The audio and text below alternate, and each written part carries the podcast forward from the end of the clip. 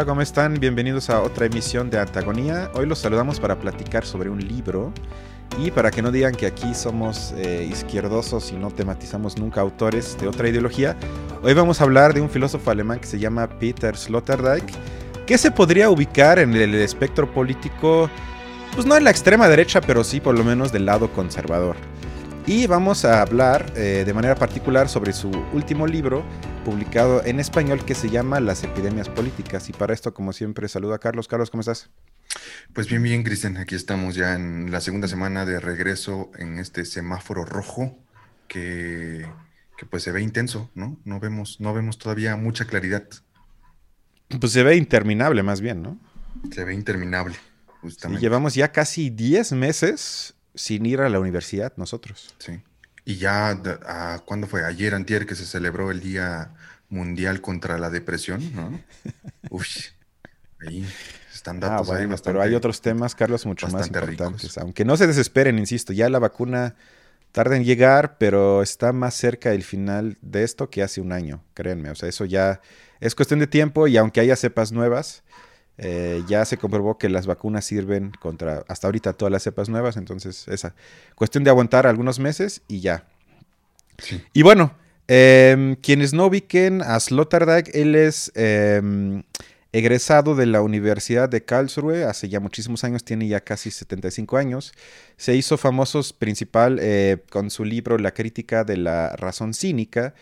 Eh, en la que hace un recuento histórico sobre cómo, eh, sobre todo el papel de la mentira en la política, tiene que ver un poco con lo que hablamos en el último episodio con Hannah Arendt, Donald Trump, etc. Y cómo poco a poco la gente, como él diría, eh, saben lo que hacen y aún así lo hacen.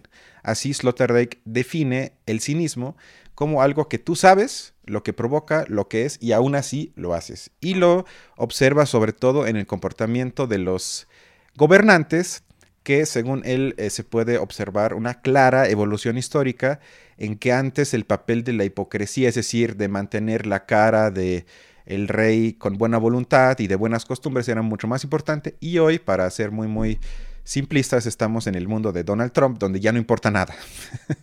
Eso más o menos resalta también en este libro, que es una compilación de ensayos pequeños de los últimos tres o cuatro años de él, y donde trata principalmente temas coyunturales. El libro lo venden en todas las librerías mexicanas, Gandhi, Sótano, Péndulo, y si lo quieren leer, son 100 páginas, se lee en máximo tres horas, yo diría, y es, creo que Carlos, a menos que me digas lo contrario, bastante interesante, ¿no? Sí, creo que tiene unos planteamientos, eh, sobre todo para abordar la cuestión coyuntural, ¿no? Que estamos viendo hoy día como este realce de, ideas eh, que vienen muy de la extrema derecha y, que pues nos da como una línea interesante para poder explicarlas. A mí, me, a mí se me hizo bastante, esta, bastante parecido como a esta idea de, de Zizek en cuanto a la ideología, ¿no? Em, y pues eso, quisieras tú darnos un poco de contexto también, porque mucho de lo que se habla y desde donde él enuncia eh, sus ensayos eh, están muy ubicados como en el contexto político de Europa ¿no? y de los países eh, primermundistas en este sentido.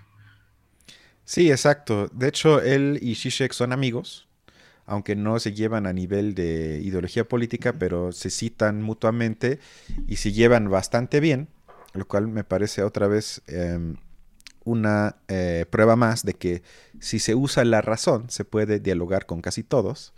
Em, la razón, insisto, Carlos, universal. Y bueno, vamos a platicar de algunas partes del libro, que insisto, hoy eh, la idea es hacer un episodio un poco más corto.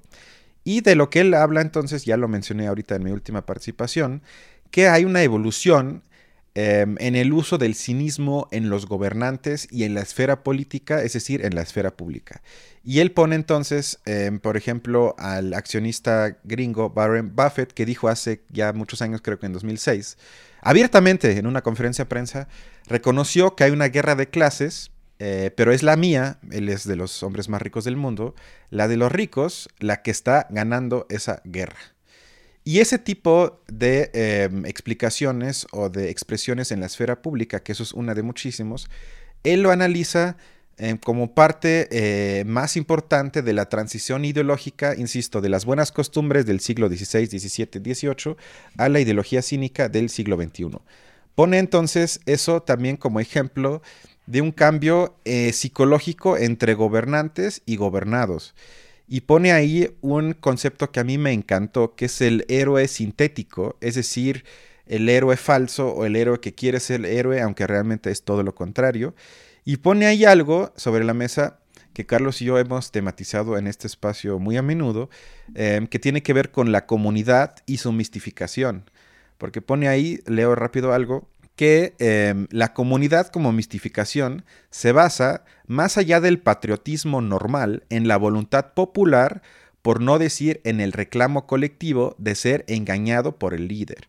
Y luego pone que para que pueda existir el sentimiento a nivel psicológico de comunidad, se debe de crear, y aquí también lo hemos hablado muchas veces, eh, la construcción ficticia de un enemigo exterior que amenaza a la comunidad y con eso legitimo eh, la comunidad y además creo, eh, puedo crear cohesión dentro de la misma comunidad porque nos tenemos que unir ante la amenaza del exterior. Y luego pone ahí también un concepto que a mí me pareció genial, un poco provocativo, pero genial.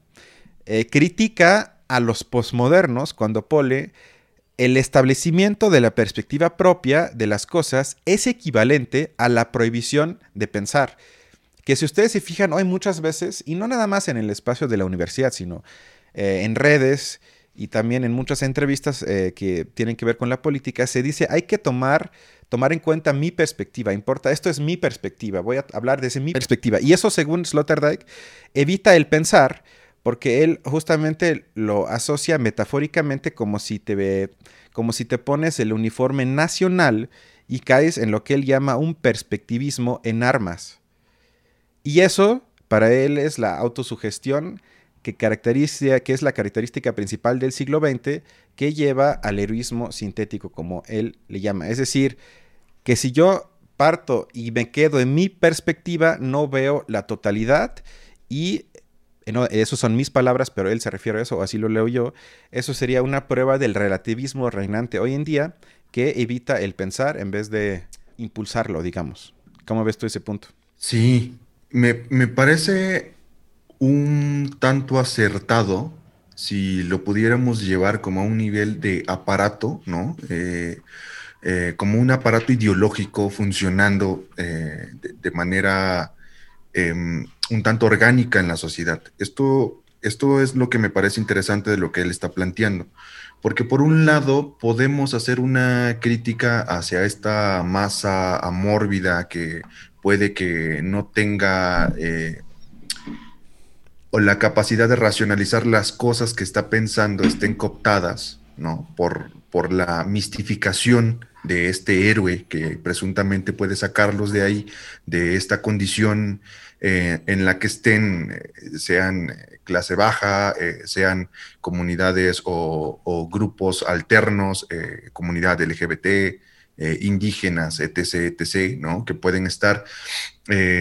cooptados en cuanto al discurso de alguien que puede sacarlos de ahí. ¿no? Eso es como un aparato ideológico comúnmente, podríamos decir, utilizado desde la extrema derecha para poder captar público, ¿no? Y, enaltecer esto que se puede conocer como un populismo, ¿no? Que es esta, esta, cosa que se vende como a nivel de deseo, diría Zizek, o sea, la, venta de un deseo por alguna carencia que a nivel individual se tiene y que se proyecta en otra persona. Entonces, ¿qué es lo que pasaría, por ejemplo, con, con estas con todos los movimientos contrarios, como con los contramovimientos que saldrían, por ejemplo, en, para, para tratar de hacer menos a los movimientos migrantes o hablar, por ejemplo, con el tema de migración, cuando se les dice, bueno, pues estos van a venir a quitarte el trabajo, ¿no? Eh, el, número de desempleo, sin que esto tenga que ver realmente, de manera concreta, con lo que en la realidad sucede,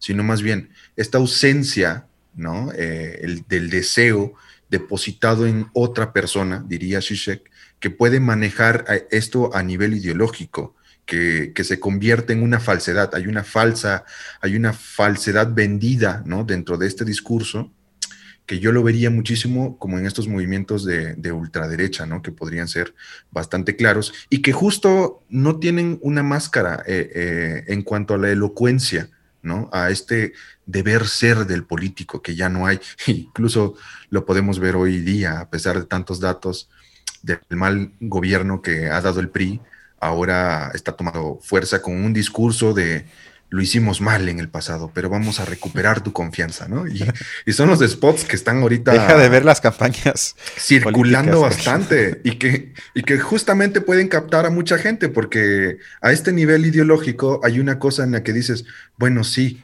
entonces, el que la economía en México vaya tan mal es por culpa del gobierno que tenemos, ¿no? Que eh, los índices de desempleo hayan subido es por culpa del gobierno que tenemos. Y es una, es una falsedad, porque es una cuestión eh, que no solo sucede con nosotros, sino es una cuestión del, del, mercado mundial, ¿no? Que estamos en una crisis mundial económica que explica muchas cosas que están atravesadas por la pandemia y que incluso este, este como la forma en la que se está manejando puede servir para captar justo a esta población, ¿no? Que la tiene de a pie, que lo sufre, que le tiene que, trabajar todos los días, que tiene que exponerse, que tiene que sufrirle. Y, esto me parece interesante del, planteamiento eh, de Sloterdijk, ¿no? En la parte final vamos a tematizar otra vez uh, un poco el tema de la migración, porque también... Em, Sloterdijk fue creador del concepto de globalidad y de entender al mundo como un globo con varias esferas. De hecho, tiene tomos gigantescos que se llaman eh, esferas, son los títulos de esos tomos, donde él tiene la idea que me parece genial, que si observamos nuestro objeto de análisis, es decir, a la Tierra como un globo y lo dividimos en esferas, los que están adentro de la globalización y los que están ni siquiera forman parte de la globalización, es decir, los que están afuera en círculos externos, como por ejemplo, para hacerlo más eh, práctico, los migrantes de Centroamérica, que justamente vi son los últimos días en la televisión, hay caravanas otra vez de varios miles que quieren entrar a México para luego irse algunos por lo menos hacia los Estados Unidos, y ellos serían, según Sloterdijk, gente que quiere participar en los excesos o por lo menos las migajas que, da la, que deja la globalización para por lo menos la mayor cantidad de los países. Es decir, ellos sueñan, en pocas palabras, con trabajar, por ejemplo, en un OXXO. Lo cual para nosotros puede ser una aberración, para ellos es el máximo sueño, porque implica tener trabajo, ser legal y tener acceso a cierto tipo de cosas que en sus propios países sería completamente impensable. Es decir, aspiran al cambio, como diría él, de estar afuera, de estar adentro, que esa dimensión a veces yo creo que también la tenemos que visualizar porque me parece que eso en los siguientes años con el tema del cambio climático, que también le hemos hablado aquí, va a aumentar. Es decir, cada vez más gente va a decir, sí, puede ser que la globalización neoliberal sea nefasta, pero yo ni siquiera formo parte de ella y eso está peor. Eso está aún peor. Y eso él lo menciona también varias veces. Luego, avanzando un poco en la parte eh, de los capítulos, eh, hay una parte donde eh, me parece hasta chistoso, donde él habla de que el papel de los partidos de socialdemocracia, que eso también si lo vemos en perspectiva universal, cada vez van más en declive, es decir, en Francia, Alemania, los países donde más tradición tienen ese tipo de partidos, van en decadencia y eso según Sloterdijk tiene que ver con la caída del muro de Berlín, que justificaba eh, que los partidos de la socialdemocracia se manejaban ante sobre todo los líderes empresariales simplemente como el mal menor. Siempre se argumentaban, a ver, si no dejan que nosotros ganemos, si no dejan que impulsemos cierto estado de bienestar o por lo menos rasgos de estado de bienestar, vamos a estar como los comunistas, como la Unión Soviética. ¿Qué quieren? Y eso siempre era un argumento fuerte para que se permitiese por lo menos un poco el avance de ese tipo de regímenes. Hoy en día ya no hay ese argumento y según Sloterdijk eso tiene que ver en gran parte con el declive de esos partidos.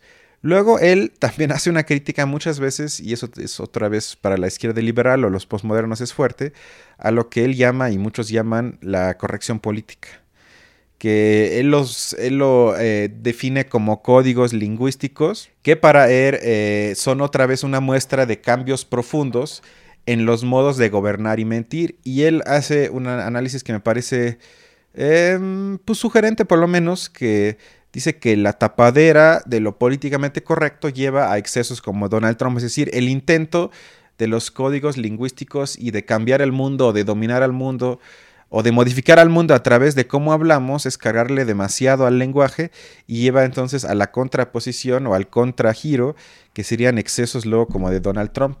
yo no sé cómo ves tú el tema de la corrección política. Em, yo creo que podemos verlo en muchos niveles, ¿no? Tenemos por este lado el contrapeso de lo que se está ocultando y que realmente es existente como una, como una forma de negación, ¿no? Que la corrección política eh, mantiene, mantiene y que tiene que ver con un nivel simbólico, ¿no? O sea, muchas veces todos estos discursos que pueden ser buena onda em, tienen mucho, pues no tienen casi peso ya a nivel práctico. Eso lo podemos ver en muchos espacios. Básicamente, el gobierno de México, que es, em, eh, es parte de esto. O sea, por ejemplo, yo te pongo esta cuestión que hace un par de días el presidente eh, abrió la carta que le va a mandar al rey eh, de España para pedir disculpas, ¿no? Por la conquista.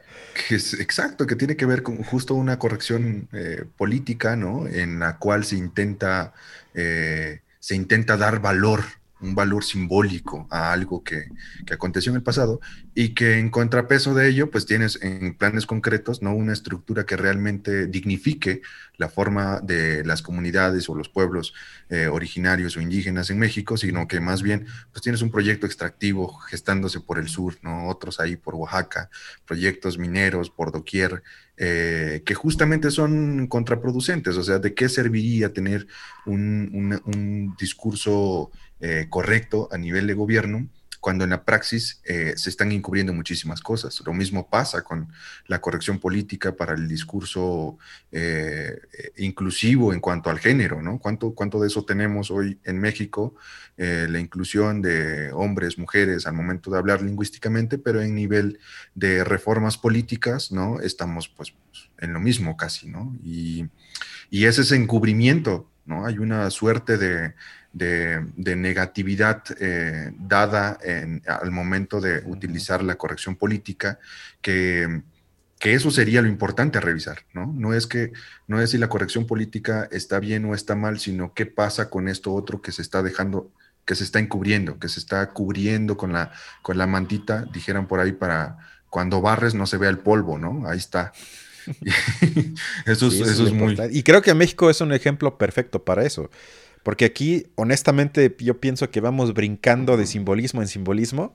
Y a la hora de que ya revisas el presupuesto y revisas, bueno, primero los pobres, inclusión de pueblos indígenas, cuánto de veras se les destina en el presupuesto en comparación con el sexenio de Peña Nieto, realmente las diferencias son mínimas o completamente inexistentes. Eh, y yo creo que sí eh, nos haría bien hablar más de dinero, hablar más de salarios, hablar más de cuánto recibe cada parte de la población y ahí comenzar la discusión y luego ya hablar quizás al final de simbolismos, pero ahora está invertido, ahora es primero lo simbólico, primero la forma de hablar y al final vemos si hay un poco más dinero para ustedes, pero eso no es lo importante, sino estén con los simbolismos, van a tener y por eso también hay tanto apoyo por parte del sector de la industria y de los empresarios, porque mientras no toques lo material, pues ellos pueden ser lo más incluyentes. Y eso está bien chistoso, ¿no? Porque eso puede, puede funcionar como a nivel de de aquellos que deberían ser políticamente correctos a nivel ideológico, ¿no? A, ver, eh, ¿cómo decirlo? A uno de izquierda no se le puede permitir que, tenga este tipo de discursos. O sea, él tiene que ser políticamente correcto, pues porque ideológicamente le corresponde un, un cierto tipo de tradición. Pero ¿qué pasa con, hay este gobernador de el que está por más bien el eh, que el que aspira a ser gobernador no el, que aspira Movimiento Ciudadano que es del norte creo que de de Monterrey de Monterrey de ajá Samuel García. ajá, que se llama exacto Samuel García Samuel García. Es totalmente lo contrario o sea y es un nivel de cinismo bastante grande en el que tú dices cómo un gobernador o sea no es que vaya a encubrir ciertas palabras. O sea, ¿cómo puede haber un nivel, ¿no? Un puesto, un cargo público, que lo esté tomando una persona que no tiene sentido de la realidad, ¿no? En la que vive. Y eso es Parece muy insensible de tu parte que no tomas en cuenta su infancia brutal, donde tenía que levantarse los sábados para ir al campo de golf. O sea, tienes que tomar en cuenta eso, tienes que ser un poco empático. Pero fíjate, yo creo que él no entra en lo cínico porque yo creo, digo, no lo sé, pero yo creo que él no sabe lo que hace. Pero lo cínico de quienes respaldan, eso es a lo que voy. O sea, lo cínico no de él, sino el respaldo que tiene. Eso sí puede ser, eso podría ser un respaldo cínico, sí, tiene, razón, sí, que él no sabe porque él, hasta parece refrescante a veces que él literalmente dice lo que se le ocurre en el momento. Y lo siente, o sea, lo, Sí, y lo siente, él de veras lo siente, o sea, él suelta las frases que hasta parecen bueno, no sé, podrían parecer ensayadas, pero realmente me parece muy auténtico, que él es una persona que de veras piensa que merece más, que trabajó más, que su infancia fue difícil, que como dijo que los del norte trabajan, los del centro administran y los del sur descansan. Descansan, sí. Que eso, la verdad, expresa un sentimiento popular, para una vez más comprobar que lo popular tiene pocas veces algo emancipatorio progresista. Lo he escuchado muchas veces desde que estoy en México siempre hay esa, por lo menos, suspicacia, ese resentimiento contra el sur, que son estados que no crecen, mucha gente pobre, una mezcla de racismo, ignorancia y hasta, no sé, muchísimas cosas regresivas que luego se reflejan en esas frases que hasta yo los metería en la famosa sabiduría popular, mostrando una vez más que tiene muchas cosas reactivas y muy pocas emancipatorias, la verdad. Y, aquí creo que podemos tocar un punto importante, porque a mí el, término popular, populista, ¿no? Me parece que encubre también muchas cosas. Creo que, y es justo para lo que este texto me parecía interesante, porque el encubrimiento de términos que ya dan por default un cierto, eh, una cierta categoría, ¿no? Que parecía que entonces el populismo es esto y ya, y que por contrario, eh, no hay una explicación muy lógica de lo que genera ese populismo, que es a mí, em, que es a mí lo que me interesa de utilizar el término, ¿no? Porque no es porque pareciera que hay una forma de, tratar de, etiquetar a una población populista. El gobierno de México es populista porque AMLO ganó, tas, tas, tas, tas, sino más bien, ¿qué es lo que está generando, qué es lo que se está jugando detrás de este término? para que una persona le dé un voto a cierto tipo de personalidad, para que Trump haya ganado, para que en México Andrés Manuel vaya a ganar y que quizás se cambie para el PRI en el siguiente, ¿no? O sea, ¿qué es lo, cuáles son estos aparatos ideológicos que justamente están funcionando para configurar esta categoría populista, para hacer que la gente realmente eh, se vuelva un seguidor em, de cierto tipo de corriente que no es digámoslo, digámoslo así, en términos lo más adecuado para el país. Hay una no, hay, no hay una crítica otra vez a una estructura social ¿no? que está altamente estratificada y que cada vez los números son más altos entre la población rica y la población pobre, y que a final de cuentas quienes tachan de pobres, pues es esta población eh, de clase baja media, ¿no? que está ahí siguiendo. Y con eso me gustaría, no sé qué te parece, pero hablar de este tema. Antes, nada más, nada más rápido que. A ver. Eh, tomando en cuenta el autor que tratamos hoy, él define al populismo, em, en pocas palabras, como estrategia política de simplificación extrema, que me parece una síntesis bastante buena. Y obviamente como él no puede eh, verse como un autor de izquierda, mucho menos marxista, él deja fuera lo que tú ahorita dijiste, que para mí claro que se tiene que incluir. A mí no me importa tanto Trump, sino quiénes lo siguen y por qué lo siguen. Pero según Sloterdijk, él diría que eso es una constante, más bien eso responde a una constante antropológica de la naturaleza humana, en pocas palabras que las masas son tontas, que piden ser engañadas y que en el fondo, em, como tú dices, tienen apoyos cínicos, apoyos con resentimientos, con ignorancia, es decir, una mezcla, como les gusta a los posmos hoy, eh, tóxica, y él lo ve como una constante histórica. Él luego, luego se va otra vez, a veces hasta el siglo XVIII, con Napoleón Bonaparte, se va a la Segunda Guerra Mundial con Mussolini y Hitler. Dice, hay una constante ahí, y él lo explica un poco con psicoanálisis, un poco de psicología, que las masas piden ese tipo de simplificaciones extremas, es decir, el populismo, y también el autoengaño de que aquí hay algo heroico, aquí hay una, una transformación, cuando realmente no la hay. Y deja fuera la componente, claro, como diría Marx y como creo que tú y yo también, material y de pobreza, desigualdad y todo, él lo ve más de una perspectiva, es que pues, la gente siempre ha sido así y nada más cambia un poco cómo se genera todo eso, pero creo que ibas a llevar a un tema que sí es nuevo y él lo acepta, que tiene que ver con los medios de comunicación, ¿no? Justamente, porque eso es que creo que es lo más rescatable y que hoy día puede ayudar a explicar mucho de esta configuración y que le da mucho más sentido a, su planteamiento, este de pensar al, populismo como, como una cuestión de pensamiento reducido, si lo llevamos a una analogía eh, de los medios de, la comunicación, de lo que él definiría como la teoría de medios, ¿no? Eh, lo que vemos es que grandes movilizaciones o grandes grupos eh, se, dan dentro de Internet, eh, dentro de las redes sociales específicamente, para eh, dar mayor o menor apoyo. Y lo que él dice es que aquí se promueve una lógica de generar movimientos populistas porque no se puede establecer realmente una discusión profunda sobre algún tema, porque todo se, va, se basa en cuestión del algoritmo para ir generando una tendencia que puede, que puede, que pueda que pudo haber surgido de una, de una simple oración, cuántos caracteres te da, por ejemplo, Twitter, ¿no? Creo que como 32 caracteres, algo así. Y que de esto más, pero súper poquito, sí. Que se puede volver tendencia de una cosa que, que, que, pues es muy básica y que no hay, no hay posibilidad de discutir ahí. Que esto a mí se me, se me hace bien interesante y podemos relacionarlo incluso con esta película de, de Haters, ¿no? De, de, Netflix, que se las seguimos recomendando por esta, esta ocasión, porque tiene mucho que ver en cómo se puede generar un movimiento eh, del que sea, sea para una cuestión buena, ¿no? Eh, o sea para una causa que no es, no es la mejor, por ejemplo, la toma del Capitolio, ¿no? O sea, eso puede ser, puede ser, puede explicar mucho de cómo, de cómo se va generando esta masa mórbida, ¿no? De seguidores que, en la cual no hay posibilidad de discutirlo.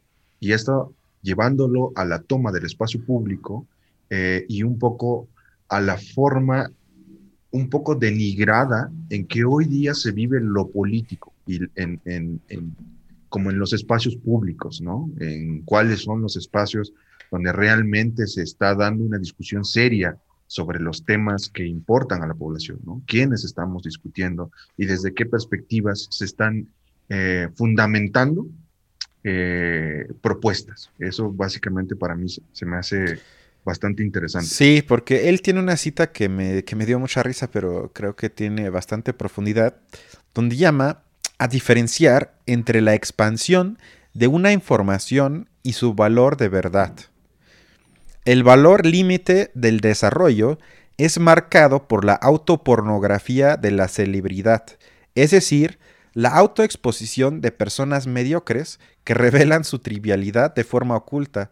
Por eso hay tantos modelos que no se reconocen cuando están vestidos. Es decir, con esto él dice dos cosas. Por, eh, por un lado, eh, acepta, y digo, todo el mundo creo que lo puede ver, es que hay ahorita, eh, por lo menos desde que existe quizás el iPhone y Twitter y Facebook, 10, 15 años, una expansión de la información nunca antes visto en la, historia de la humanidad. Es decir, hay información sobre absolutamente todo y buena parte de la, humanidad tiene acceso en su celular de un segundo para otro. Pero eso obviamente no aumenta el valor de verdad de ese tipo de informaciones. Tampoco es que sea menos, pero sí existe una inflación porque hay muchísima información y antes todo estaba un poco más, eh, más fácil para diferenciar entre información y verdad, etc. Y luego además dice algo, imaginémonos las, sobre todo hay que decir mujeres, es la verdad, también hay hombres, pero son más mujeres, que ya han hecho un estilo de vida y un negocio de vida, ser influencer de Instagram, subir fotos cinco o seis veces al día en bikini, mayoritariamente en bikini o ropa deportiva, pues bastante provocativa, promoviendo ya sea Uber, Didi, una plataforma, un yogur o lo que sea. Y él nos pregunta, y creo que es una pregunta interesante, ¿qué pasa si vemos a esas influencers en la calle en invierno con abrigo, quizás sin tanto maquillaje, quizás ya ni siquiera seríamos capaces de reconocerlas? Y eso creo que también dice mucho entonces como esa, como él le llama autopornografía de la celebridad, dice otra vez eh, mucho sobre nuestra forma de comunicarnos y relacionarnos en ese tipo de plataformas en el siglo XXI, porque quiere decir que hay una nueva forma de, pues no sé si sería cinismo, pero en ese caso sería cinismo por parte del emisor, por parte de ellas, que saben que ese tipo de cuerpos no son reales, que usan Photoshop, que usan fotógrafos profesionales para que salgan en el mejor ángulo que hablan de un producto como si fuese la quinta maravilla, pero realmente lo hacen porque con eso ganan dinero. Y yo no sé a veces qué tantas personas de veras creen que un influencer habla de algo porque cree que es bueno para sus seguidores, porque incluso yo no sé si se han dado cuenta que hablan con sus seguidores como si fuesen casi casi pues amigos, hijos, como hola amores, ¿cómo están? Y muestran una preocupación que todo eso es la actuación porque siempre se rige bajo, eh, bajo la demanda económica. Es decir, ellos quieren hacer negocio y entre más amable y más auténtico parezcas, más productos vendes y más seguidores tienes. Creo que ahí apunta algo que, pues que sobre todo a nuestra generación nos ha afectado muchísimo. Pues, pues sí, es, es una, ¿cómo plantearlo? O sea, em, vivimos hoy día, decía uno de mis profesores eh, filósofos de la Ibero, ¿no? En una sociedad altamente conectada, pero íntimamente diferenciada.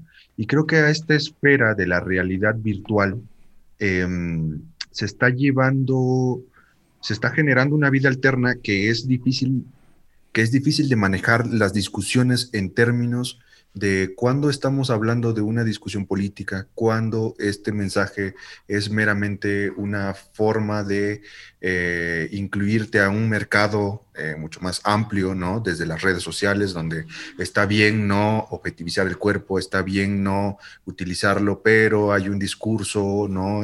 Identitario que empodera, que dice que no, que sí, que, que tienes que hacerlo. O sea, hay una complejidad en cuanto a delimitar bien las esferas de la vida social dentro de las redes sociales y que hoy, por ejemplo, podemos ver cuánta gente que quizás hizo carrera como influencer se va a mover ahora a las campañas, ¿no?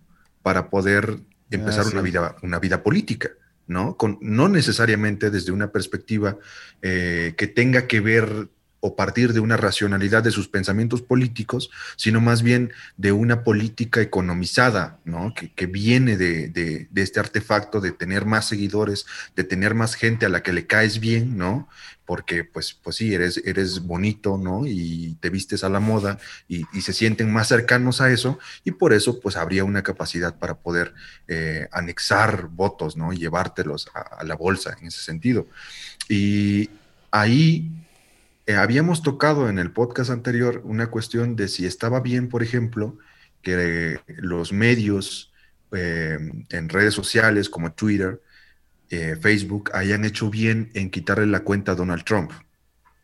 En parte decíamos, bueno, sí, sí se puede, o sea, nos parece bien porque es un discurso que promueve el odio, el racismo, etc., etc., etc. Que para eso las redes sociales después de todo, todos los movimientos, eh, más que nada surgidos en Estados Unidos, porque de todo lo que se ha hecho en Latinoamérica les vale un pepino porque no es rentable, ¿no?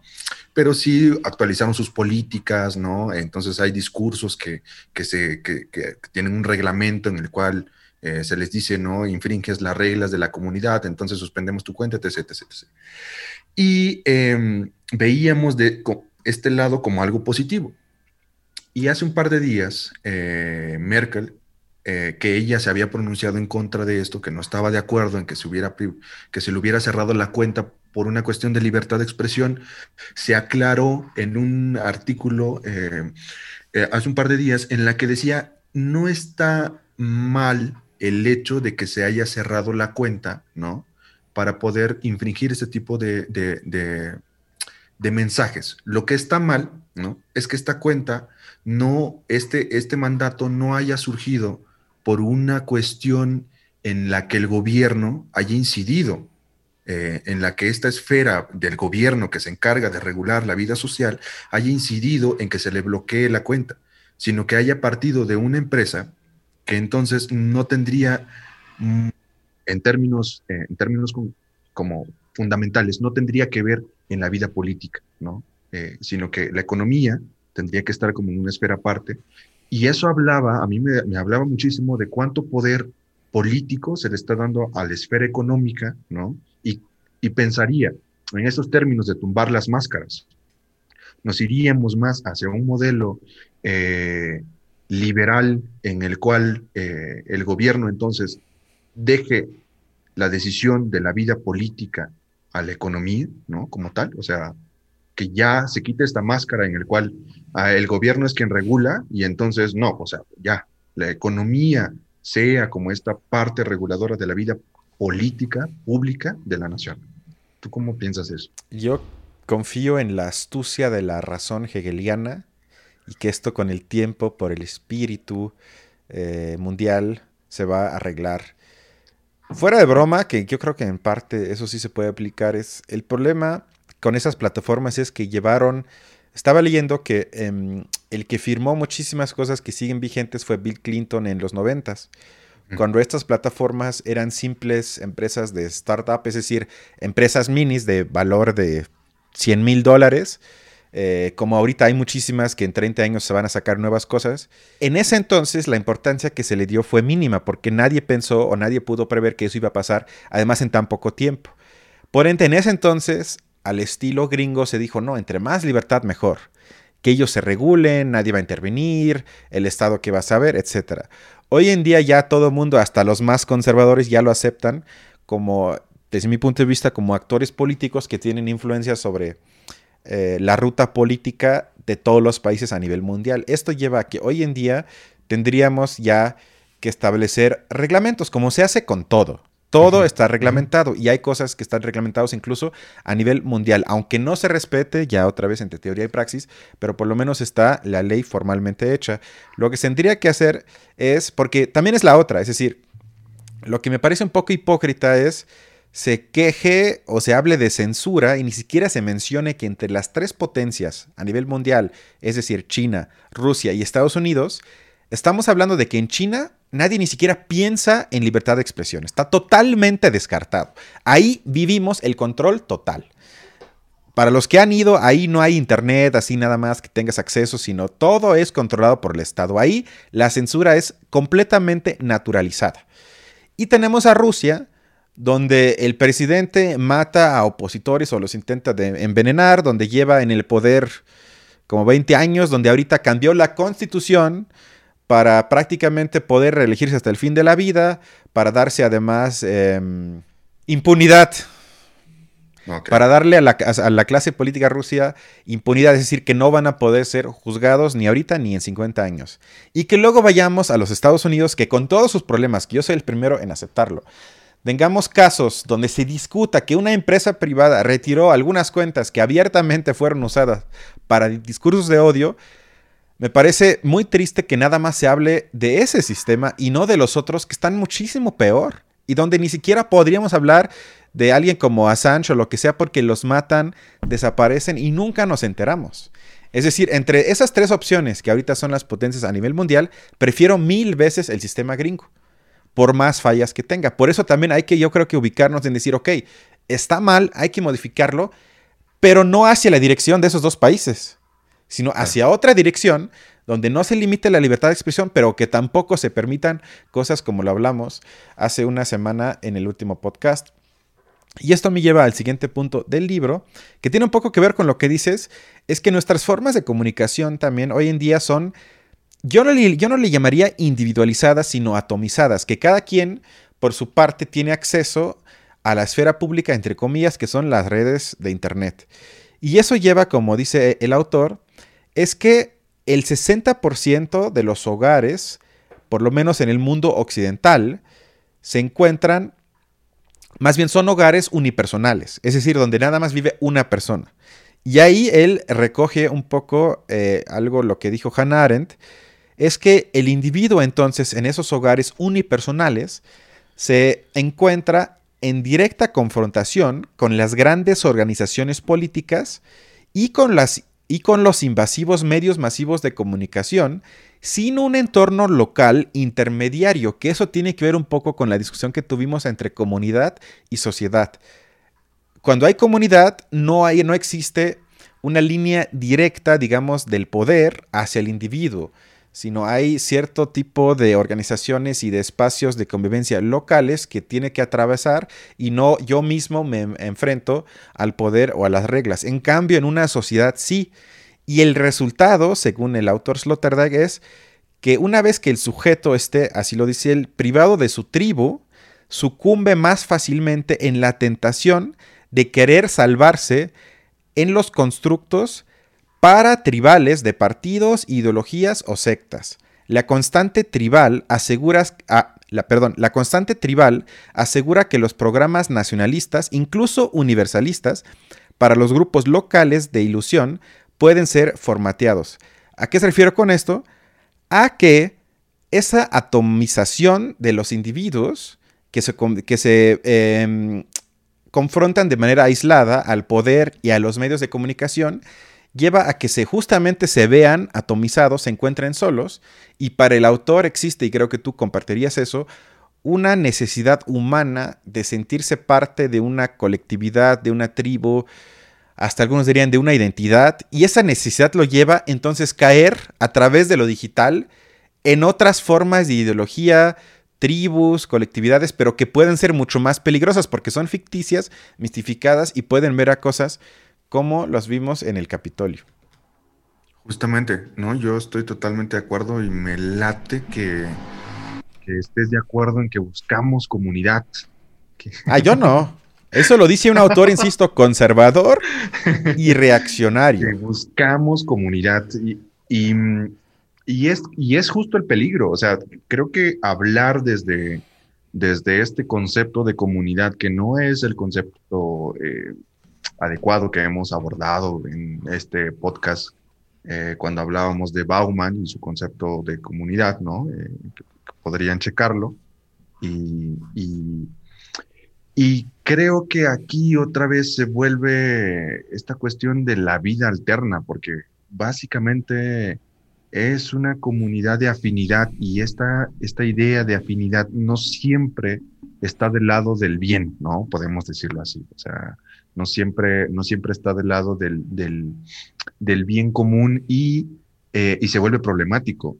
Básicamente es difícil porque el sistema, eh, y es un poco a lo que Sloterdijk estaba tratando de, de tematizar, el sistema sociedad en el que vivimos, pues nos tienen un nivel muy individualizado en donde podemos vivir, y justo él lo retrataba, podemos estar en 10 departamentos que están divididos por una espuma, pero cada quien vive su forma, ¿no? Eh, cada quien está en su celular, en su computadora. Exacto, exacto. Y, justo se puede correr como el riesgo de, de anclarse a este tipo de, de, ideologías que, que, se vuelven complicadas, ¿no? Para, para la vida en la sociedad.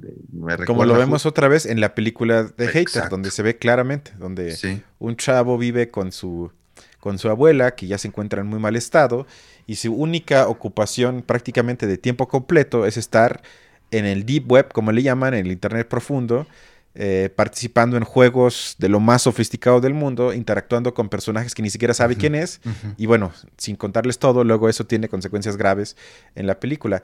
Ya para terminar, al final del libro, él tematiza dos cosas me parecen, que me parecen fundamentales. Una es la migración y el otro es el tema del cambio climático, donde él, sin que él lo diga abiertamente, creo que se presenta como fan de Greta, porque justamente habla, si bien justifica quizás la construcción de identidades colectivas y él argumenta que sí existen y que son parte de algo que necesita el humano, sí dice que, eh, sí ve como criticable que se hable de pasados separados y futuros separados. Es decir, si bien podemos argumentar que quizás debemos de contar varias historias y, y tomar en cuenta construcciones identitarias de varios continentes, que quizás tienen muchas diferencias, pero él ve la emergencia climática como la necesidad de ya olvidar, entre comillas, olvidar los pasados separados para crear un futuro que ya no sea separado,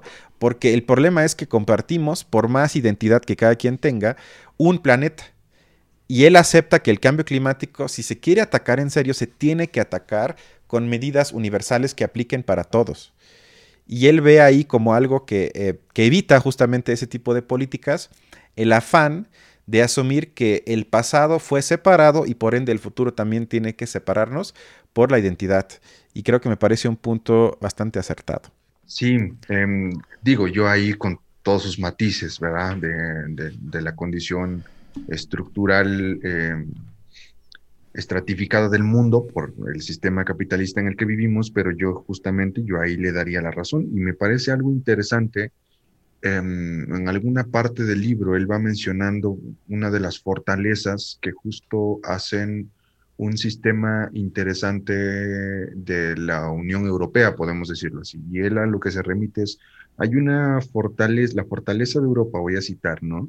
Reside en el hecho de que forma un sistema de cooperación basado en el reparto de ventajas materiales y experiencias comunes de valor. Hay un nivel de independencia de sus instituciones con respecto al estado de ánimo de sus habitantes. Y es lo que, lo que él va a reforzar con este punto es que dentro de las, del advenimiento de estas discusiones que nos remiten a hablar de la identidad ¿no? y de planteamientos un poco más postmodernos, ¿no? que pueden desestabilizar muchos lugares, eh, eh, lo que él dice, eh, pensemos un poco más en cómo poder lograr instituciones que estén internacionalmente interconectadas, cómo podemos formar más alianzas. ¿no?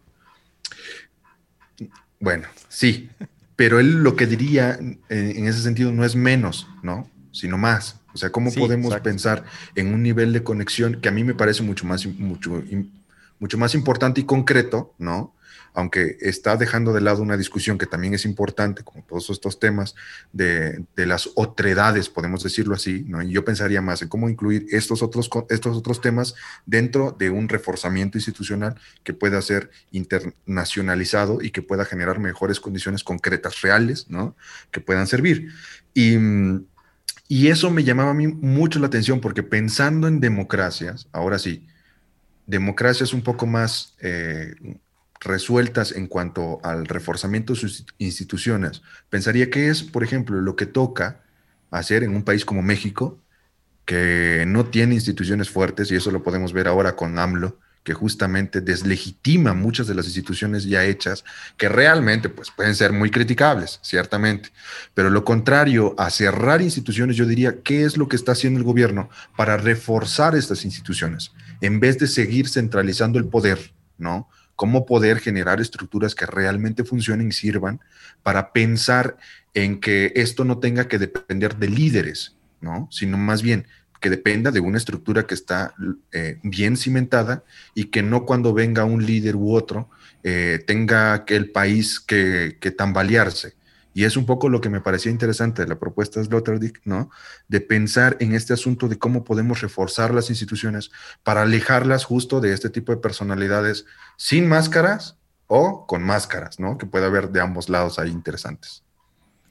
Estoy de acuerdo. Y ya en las últimas páginas del libro se enfoca en la migración, mencionando algunos temas que seguramente todo el mundo conoce, sin embargo no me parecen eh, demasiado triviales para no mencionarlos. Es decir, em, habla primero que para los habitantes indígenas de América del Norte y del Sur, como también de África, la migración ofensiva de los europeos fue particularmente desastrosa, sin duda, porque el huésped permanente, cuya cultura de origen era muy superior, ojo, a nivel técnico, trajo consigo medios para esclavizar ese mundo contemporáneo que acababa de descubrir completamente cierto. Vemos ahí entonces una migración, él llama ofensiva. En cambio, a partir del siglo XIX y más tardar XX, las olas migratorias se caracterizan por algo completamente diferente. Yo diría al revés, que se componen en gran parte de refugiados pobres, víctimas de guerras o represiones políticas.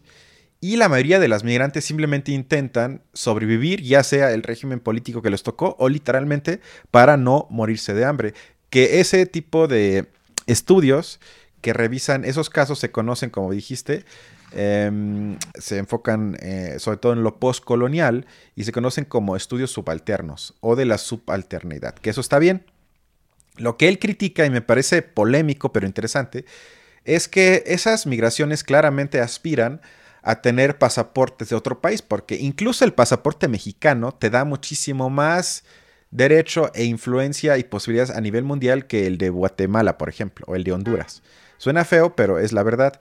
Y al final, él cuestiona que si bien hay muchos migrantes que logran cambiar de país y subir un poco su nivel de vida, dice, ¿por qué entonces ese tipo de personas, si de veras intentan abandonar de lo que vienen, en los países a los que llegan, se refugian en barrios que componen otra vez lo mismo que su país de origen, es decir, por ejemplo, el barrio chino, el barrio X, siempre, es decir, que tienden a convivir entre sus iguales.